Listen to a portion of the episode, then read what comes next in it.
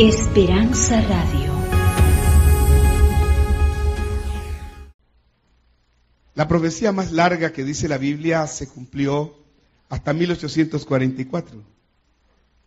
Y en la página 36 de Eventos de los Últimos Días, dice que la gente no tendrá otra señal, otra, otra, otra profecía de cómputo más allá de 1844. No estamos viviendo bajo tiempo profético de cómputo.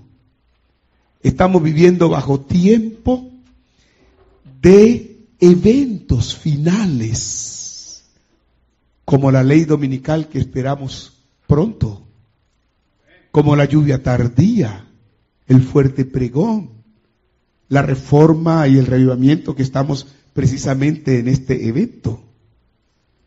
Y luego vendrá el Señor.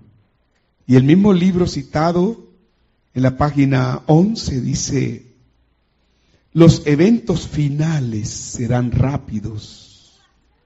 Rápido quiere decir que te vas a quedar esperando eventos. La palabra rápido implica sucesivos. El Señor tiene más deseo de venir que nosotros de ir. Y debiera ser lo contrario. Pero Él quiere que nuestro ir no sea solo, nuestro ir sea con familia. Amén. Pero hay señales definitivas que utilizó el Señor Jesús. Y Él utiliza ahora a dos familias como señales del fin del mundo. Y vamos a mirar a esas dos familias como señales del fin del mundo. Pero antes, a manera de repaso, ¿qué tipo de familia es la mía? ¿Recuerdan? Que hablábamos de cuatro tipos de familia y ahora hay una más que se ha incrustado en el mundo actual. Que aunque la sociedad aprueba por decretos, Dios no aprobará jamás. ¿Sí recuerdan? La primera es la familia que Dios dijo, dejará el hombre a su padre y a su madre, se unirá a su mujer y los dos serán una sola carne. Llamamos familia nuclear. La segunda o el segundo tipo de familia que la Biblia presenta es la familia extendida, que por alguna razón usted va a vivir con sus padres y su esposa, sus hijos, y hay dos familias dentro de una familia. Se llama familia extendida. Y allí coloqué algunos textos bíblicos en el caso de Abraham, que Dios le dijo, vete de tu tierra, de tu casa y de la casa de tus padres y hay una tercera clase o tipo de familia, cuando uno de los dos falta y el otro queda con sus hijos, y se llama familia monoparental. Mamá, allí en este caso, quedó con sus hijos. Otras veces es el padre que queda con sus hijos y se llama familia monoparental. Y ahí está el texto que la Biblia presenta de una mujer que tuvo a su esposo, este murió, tuvo otro, también murió, siete maridos se murieron, oiga. Familia monoparental. Y tenemos otro tipo de familia. Y es aquella que ustedes ven allí, dos niños como gallitos de riña. Y esa es la que ustedes eh, debieran evitar al cuanto más puedan. Por eso dice la escritura que si hay algo que cuidar es a la familia, ¿sabe? Esa hay que cuidarla. Yo decía esta mañana que solo se valora cuando se lo pierde a la familia. Y es la familia ensamblada. También se le llama familia mixta. Y hay textos que hablan acerca de la familia ensamblada. Y también ahora hay una nueva familia con libertad de, de decretos que Dios no aprueba, que se llama la famosa comunidad LGBTI tienen su bandera, tienen su todo, y allí ustedes pueden contemplar que no solamente hay matrimonios igualitarios, sino que ya hay también, por decreto en muchos países, a la adopción. ¿Aprobará Dios esto? Hay un texto que dice, dejaron la relación natural y se encendieron en sus propias lascivias sus propios gustos pecaminosos, hombres con hombres, y las mujeres dejaron el uso natural. Este es el mundo perverso que estamos viviendo. Repasemos. Familia que inventó Dios, nuclear. La que por alguna circunstancia tenemos ensamblada. Tenemos la familia monoparental, tenemos la familia ensamblada y tenemos la familia de la comunidad LGTB.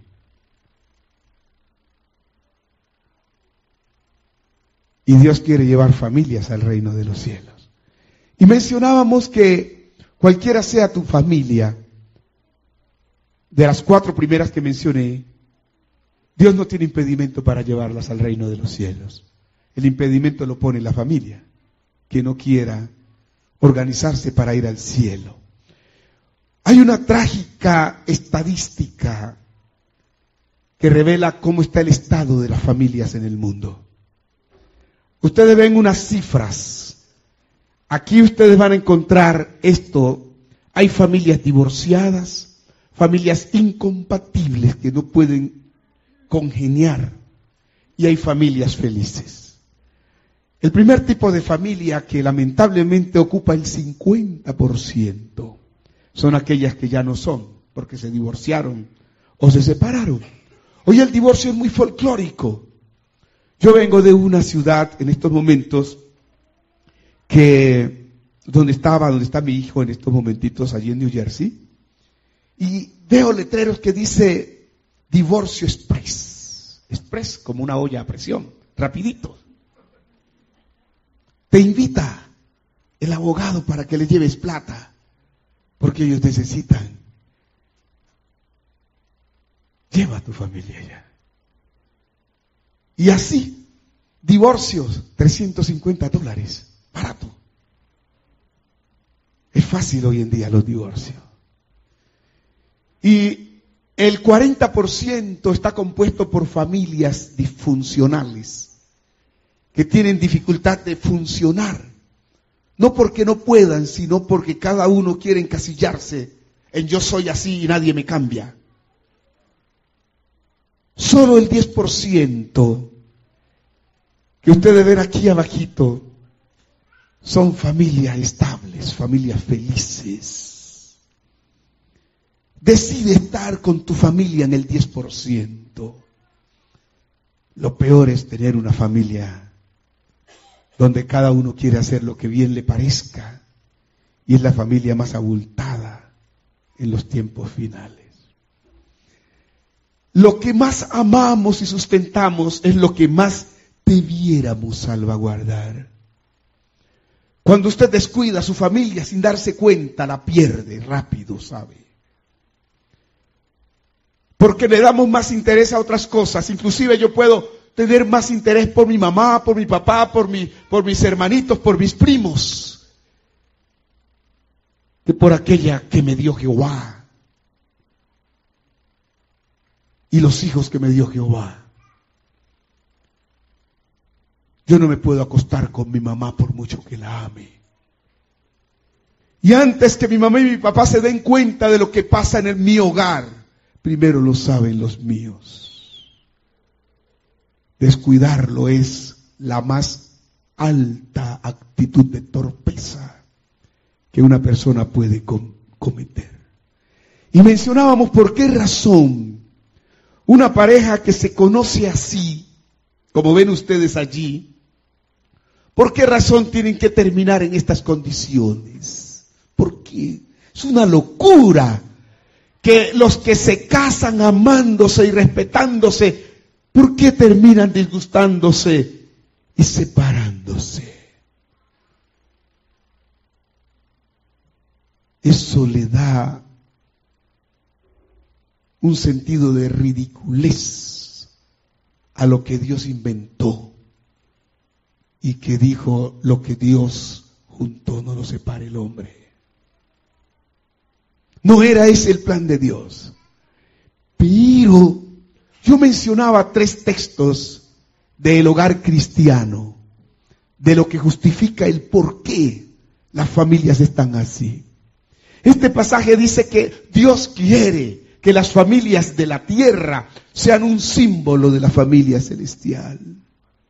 Y les decía que en el cielo los ángeles no se pelean, no dicen palabras feas, no le ponen la cara horrible a su otro ángel o a otra o a, otro ser de la, de, la, de la, de la, del ambiente celestial. No.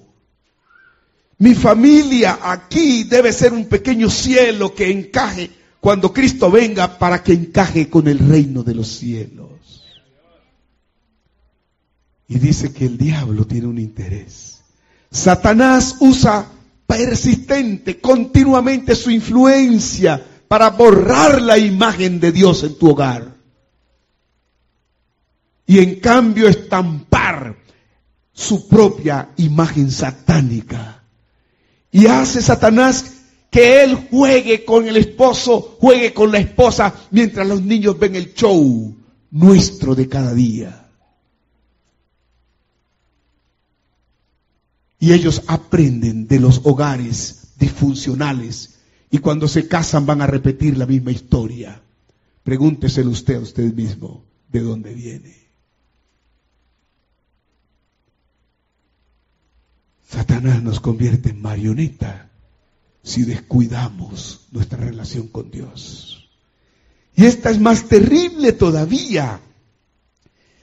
Vi a Satanás plantando su bandera en medio de las, de las familias de los que profesan ser escogidos de Dios. Terrible para mí es eso. Impacta mi pecho, me duele a mi corazón.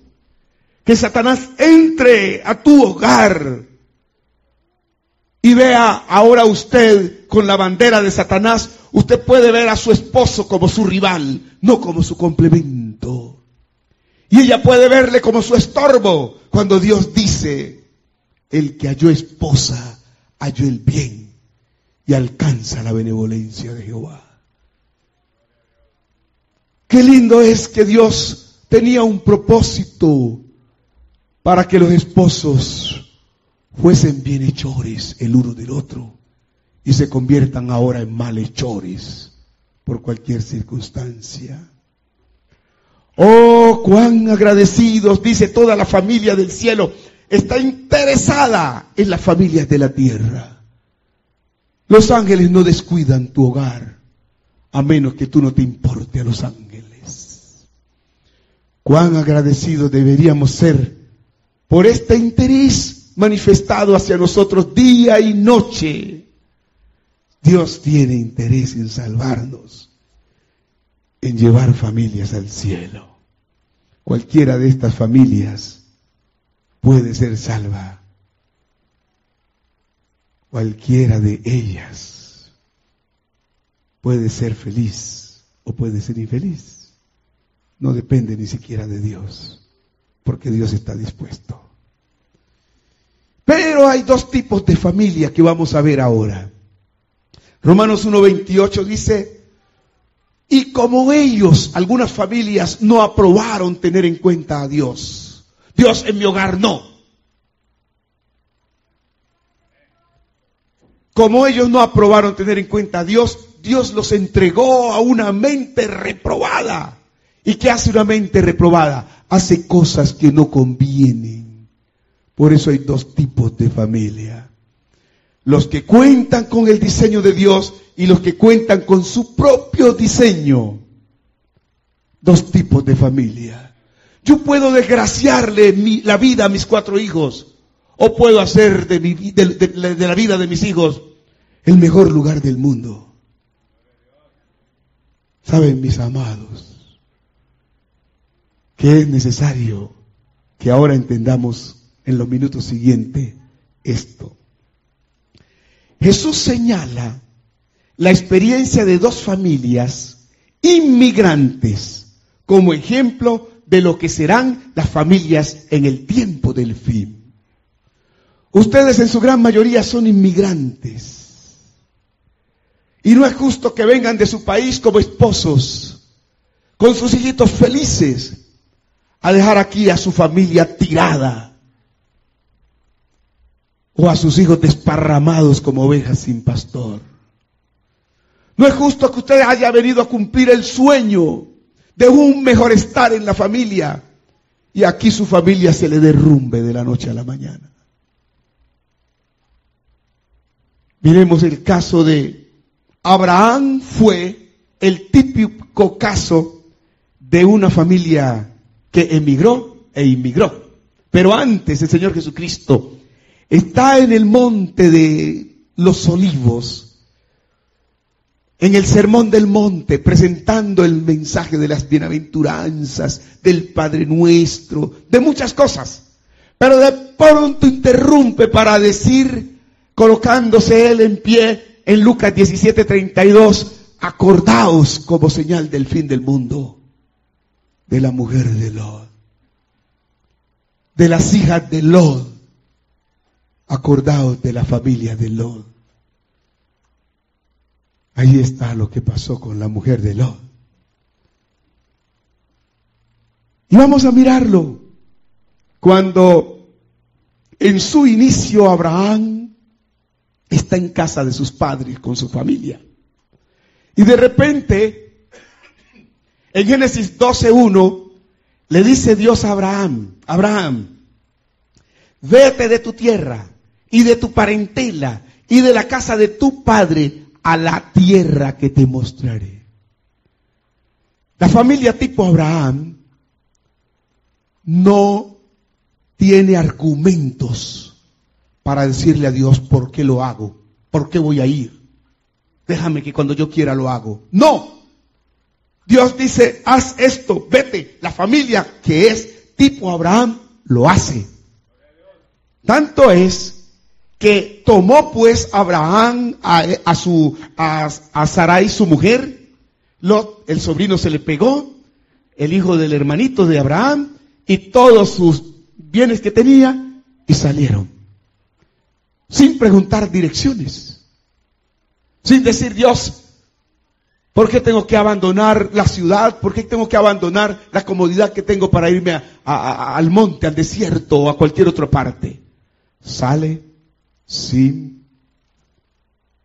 altercarle a Dios.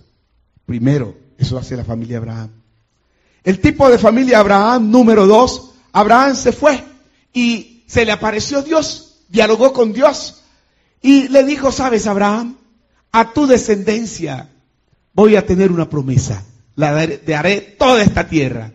Y cuando Abraham escuchó esto, edificó allí un altar a Jehová quien le había aparecido. Abraham con un lazo familiar con Dios, lo que hace es un altar y se llama el altar de la presencia continua de Dios en su hogar, donde quiera él fuese.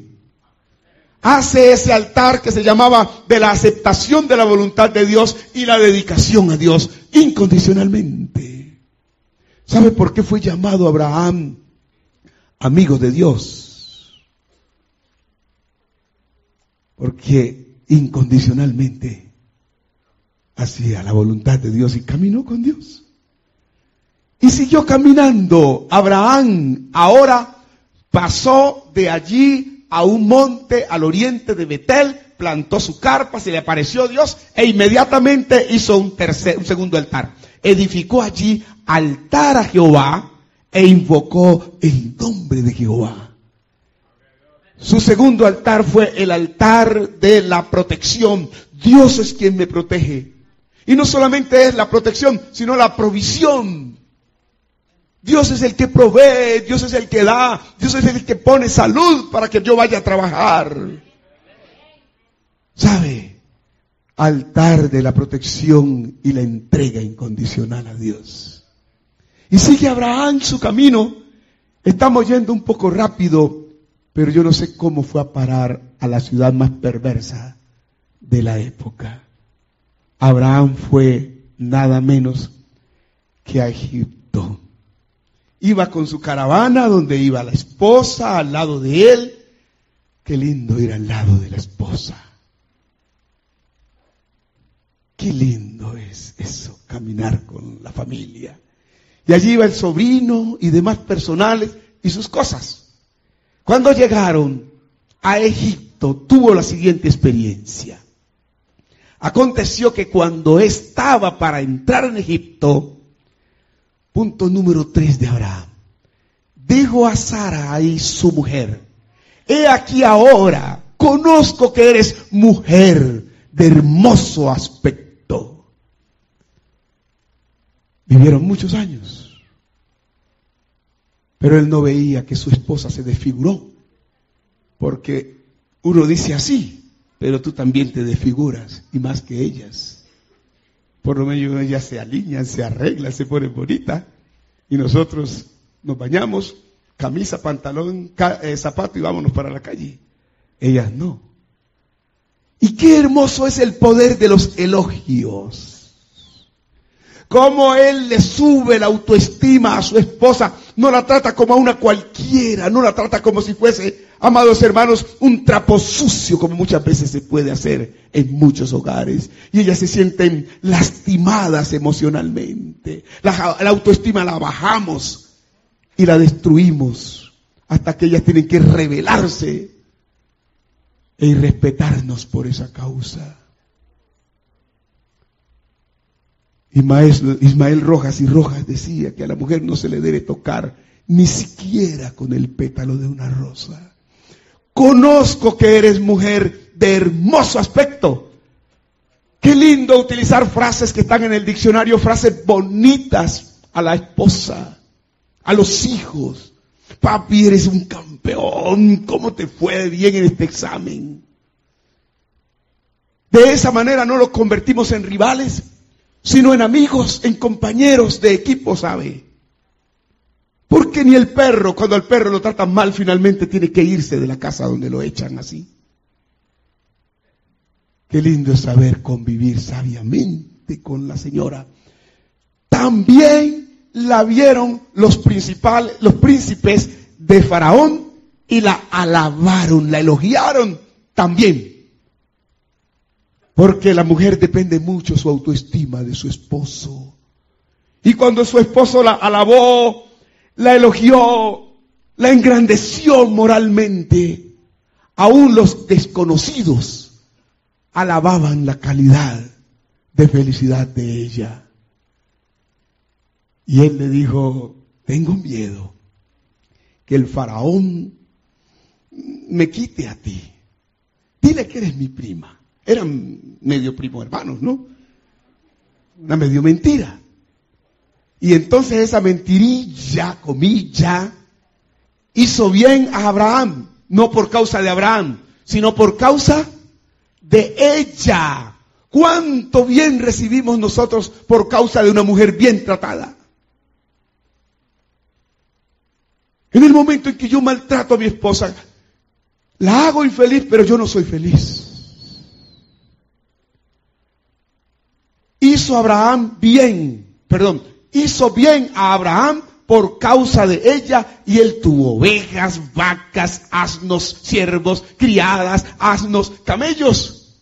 Cuando yo viví como soltero cuatro años, trabajaba como profesor y todo lo que tenía era una ollita donde hacía la sopita, el arroz y un banquito allí y la camita de soltero. Cuatro años miserable. Pero cuando me casé, oiga, hoy tengo ya todo lo que se necesita en un hogar. Si no me hubiera casado, yo viviría arrimado. Qué lindo es uno ser sabio en el manejo del hogar. Por eso yo entiendo que el divorcio es destruir todas las cosas que has construido con tu esposa, con tus hijos. Y eso pasó. Pero con la mentira Dios intervino y no le agradó a Dios que Abraham hubiese mentido para estar en ese lugar. Así que Dios le dijo a, a Faraón, vas a ver lo que va a pasar. Y el Faraón inmediatamente ante esa mentira piadosa le devolvió a Sara, a su esposa. Resultado, Faraón recriminó a Abraham. Eres disque hijo de Dios grandísimo, mentiroso. A quien Dios debió haber hecho mal no era a Faraón, sino a Abraham. Pero los hijos de Dios están protegidos por Dios.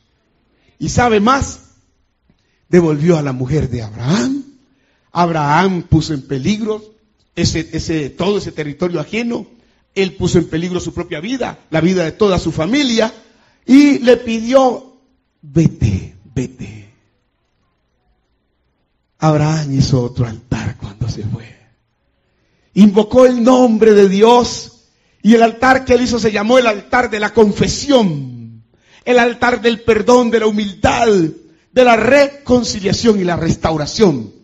A ser un hombre con dignidad, un hombre respetable. Qué lindo es cuando uno ha fallado en el hogar, porque Abraham falló en el hogar. La mentira de Abraham casi lleva a la destrucción, aún a perder su propia esposa. Pero se reconcilió consigo mismo, poniéndose delante de Dios. Dios, me humillo, perdóname. No he dirigido mi hogar como debiera dirigirlo. Y sabe una cosa, Abraham regresó de Egipto. Dice que llegó al valle del Negev, allí se ubicó con todo lo que le dio el faraón, con todo lo que él traía antes, y se llenó tanto, tanto, tanto de bienes que ya se peleaban los siervos de Abraham, se mezclaban los animales de Abraham con los del sobrino. Así que subieron a la montaña y le dijo, mira sobrino, la tierra aquí es muy grande, escoge tú, porque no podemos ya convivir, no puede haber una buena convivencia debido a que estamos estrechos en una tierra tan pequeña, cuando hay tanta expansión, para que tú vayas a donde tú quieras. Es decir, no haya ahora altercado entre nosotros dos, entre mis pastores y los tuyos, porque somos hermanos. ¿Cómo es posible que yo tenga que altercar contra mi hijo cuando somos, somos, familia? ¿Cómo es posible que yo tenga que altercar contra mi pareja cuando Dios me la ha dado para defenderla y no para atacarla? Y Abraham dice, no podemos altercar, no podemos agarrarnos, no podemos pelear, porque somos hermanos. Qué caballero Abraham. Ese tipo de familia es la que Dios necesita para llevar al reino de los cielos. Una familia estable, porque somos hermanos. No está toda la tierra aquí yo te ruego que te apartes de mí. No le está diciendo divorciémonos, separémonos. Porque Dios aborrece el divorcio. Le está diciendo a Abraham, Abraham, a, su sobrino, sobrino, tienes que apartarte. Si tú te vas a la izquierda, yo me voy a la derecha para que podamos seguir viviendo felices. Tanto es que lo agarraron por allá y Abraham armó su ejército, se fue y lo rescató. Y saben, Abraham lamentablemente, perdón, este, Lot escogió mal, se fue a Sodoma y allí con sus vecinos plantó su carpa. No en Sodoma, sino en los linderos de Sodoma.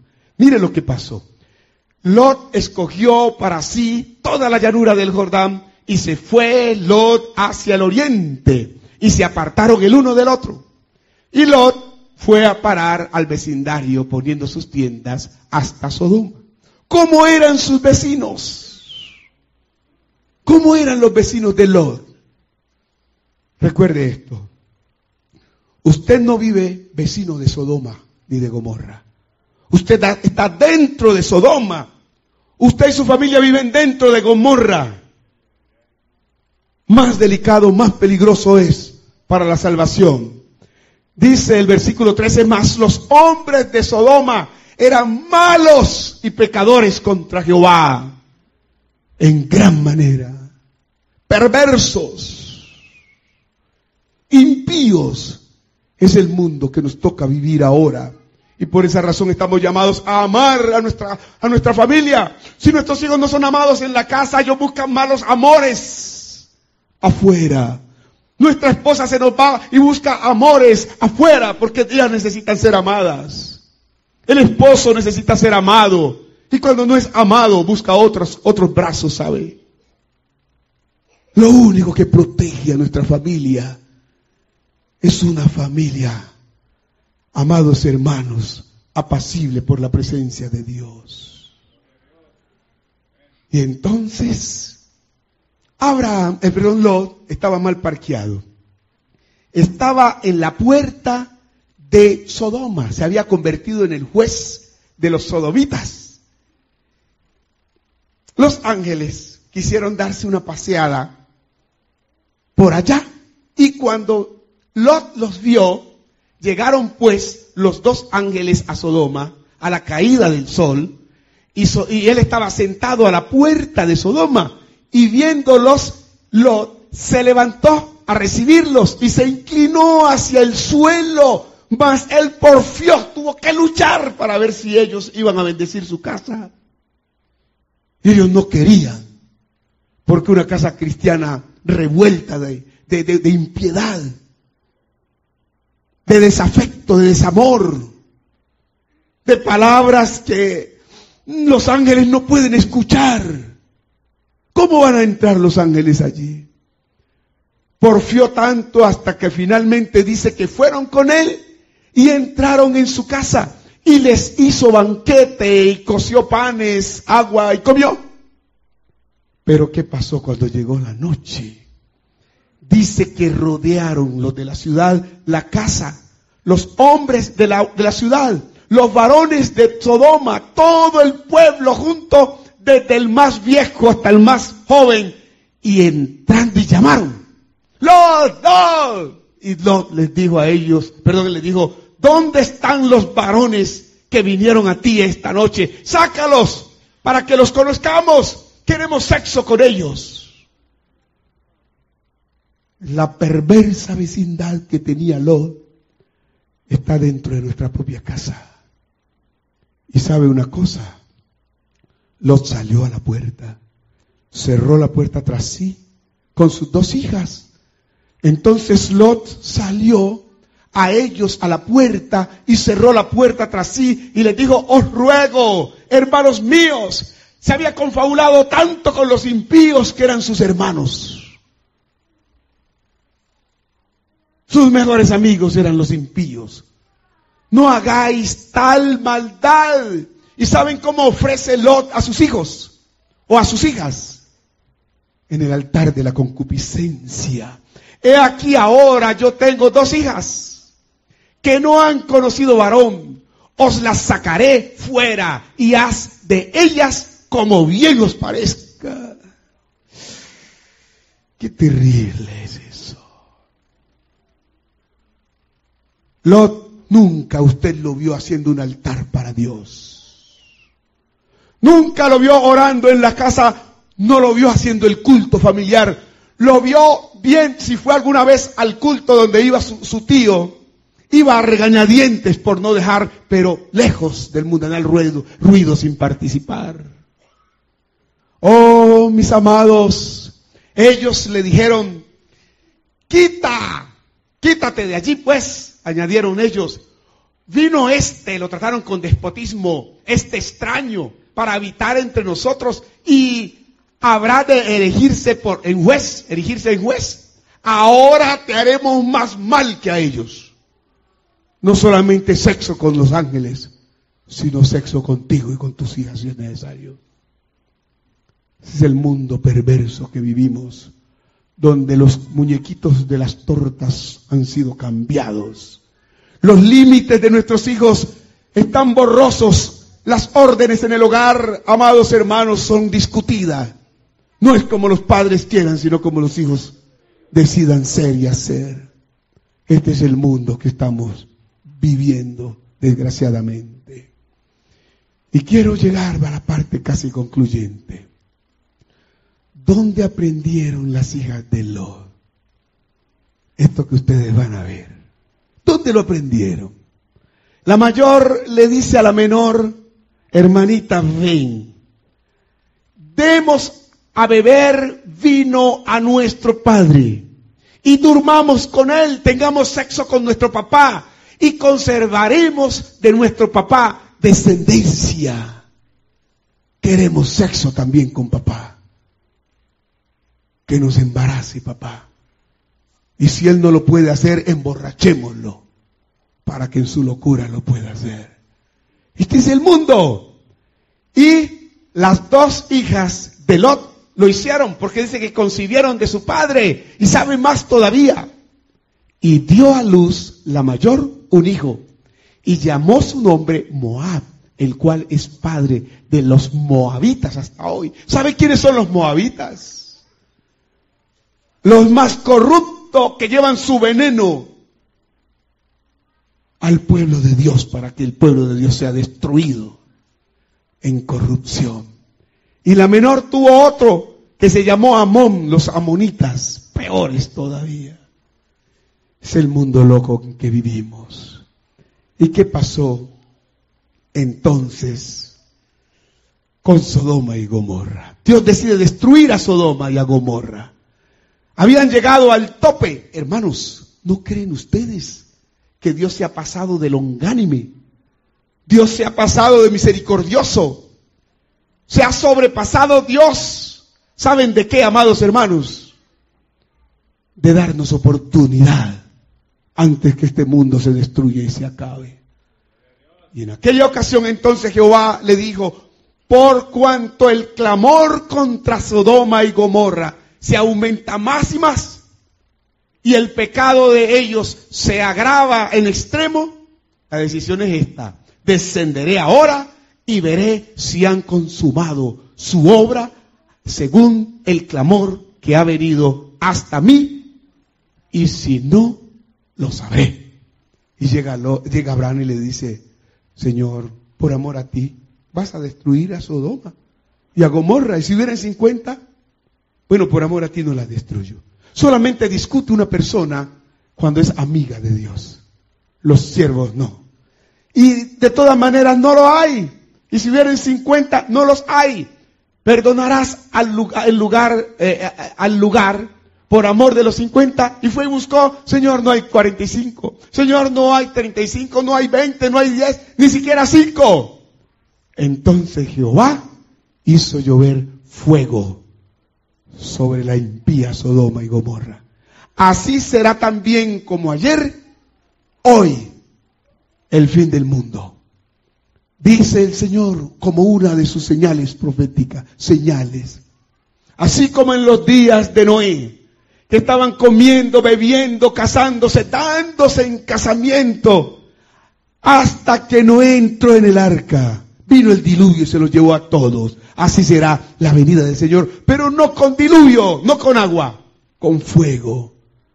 Pero Dios, ¿por qué se ha demorado tanto? Porque Él quiere otra cosa para sus hijos. Él quiere otra cosa para sus hijos. La esposa de Lot se convirtió en una insípida estatua de sal. ¿Sabe por qué?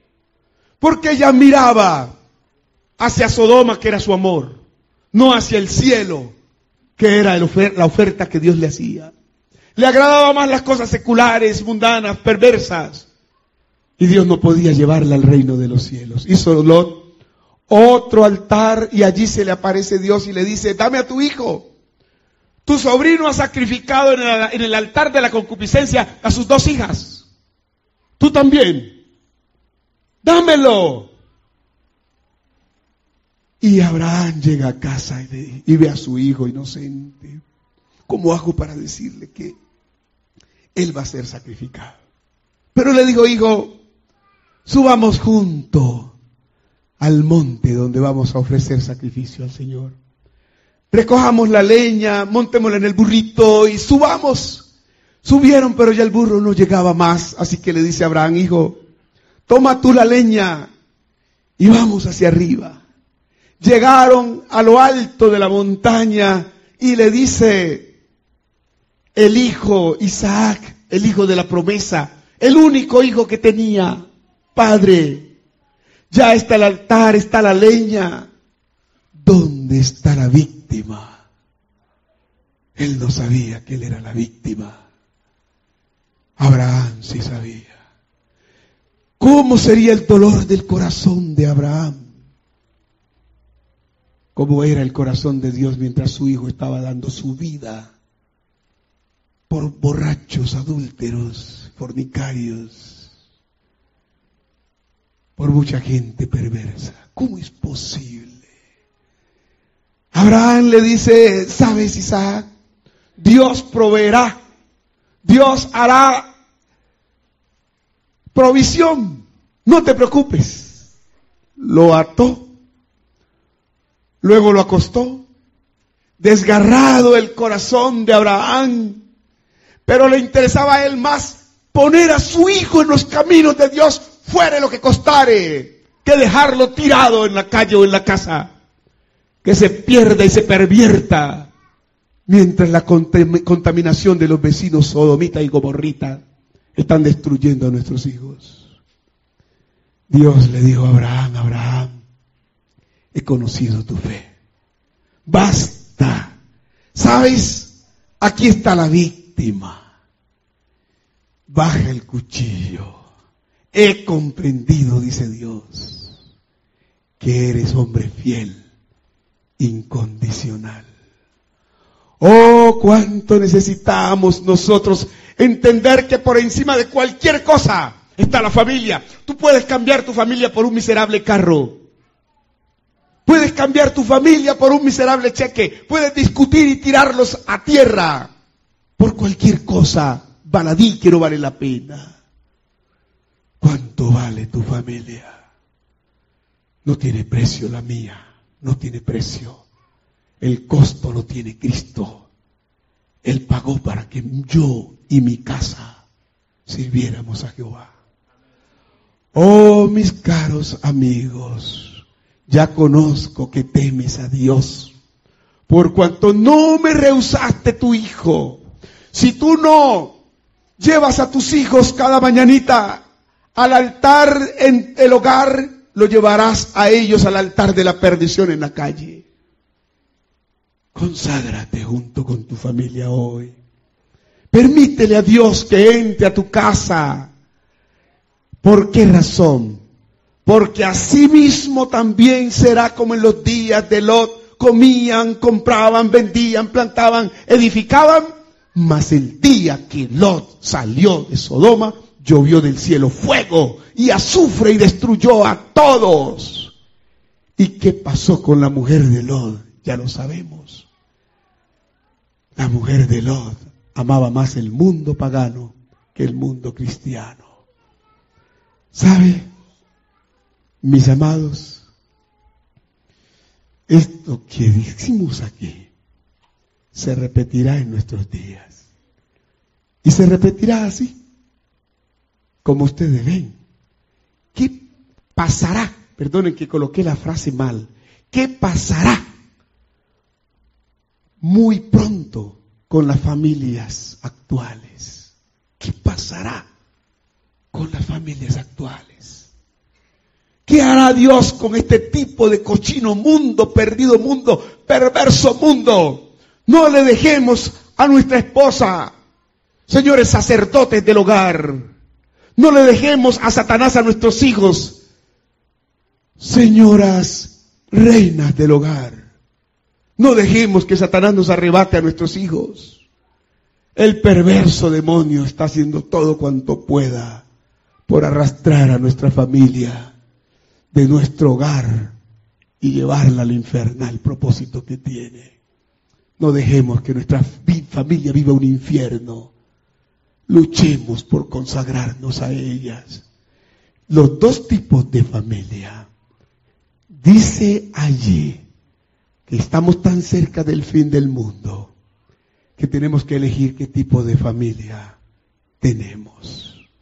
La tipo Abraham para la eternidad o la familia tipo Lot para el placer de este mundo y finalmente la perdición. Cualquiera de los dos tipos de familia, todavía podemos escoger qué tipo de familia queremos vivir en el hogar. No depende de la casualidad el tipo de familia que usted escoja.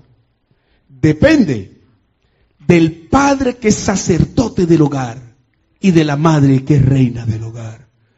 Yo les invito a los esposos para que vaya donde está su esposa y junto con sus hijos se reúnan y oremos como familias juntos. Los que estamos solitos, sintamos que la compañía de los ángeles viene a acompañarnos y que allí está el Señor Jesucristo. Amén. Por favor, padres, busquen a su familia. Esperanza Radio www.esperanzaradiolv.com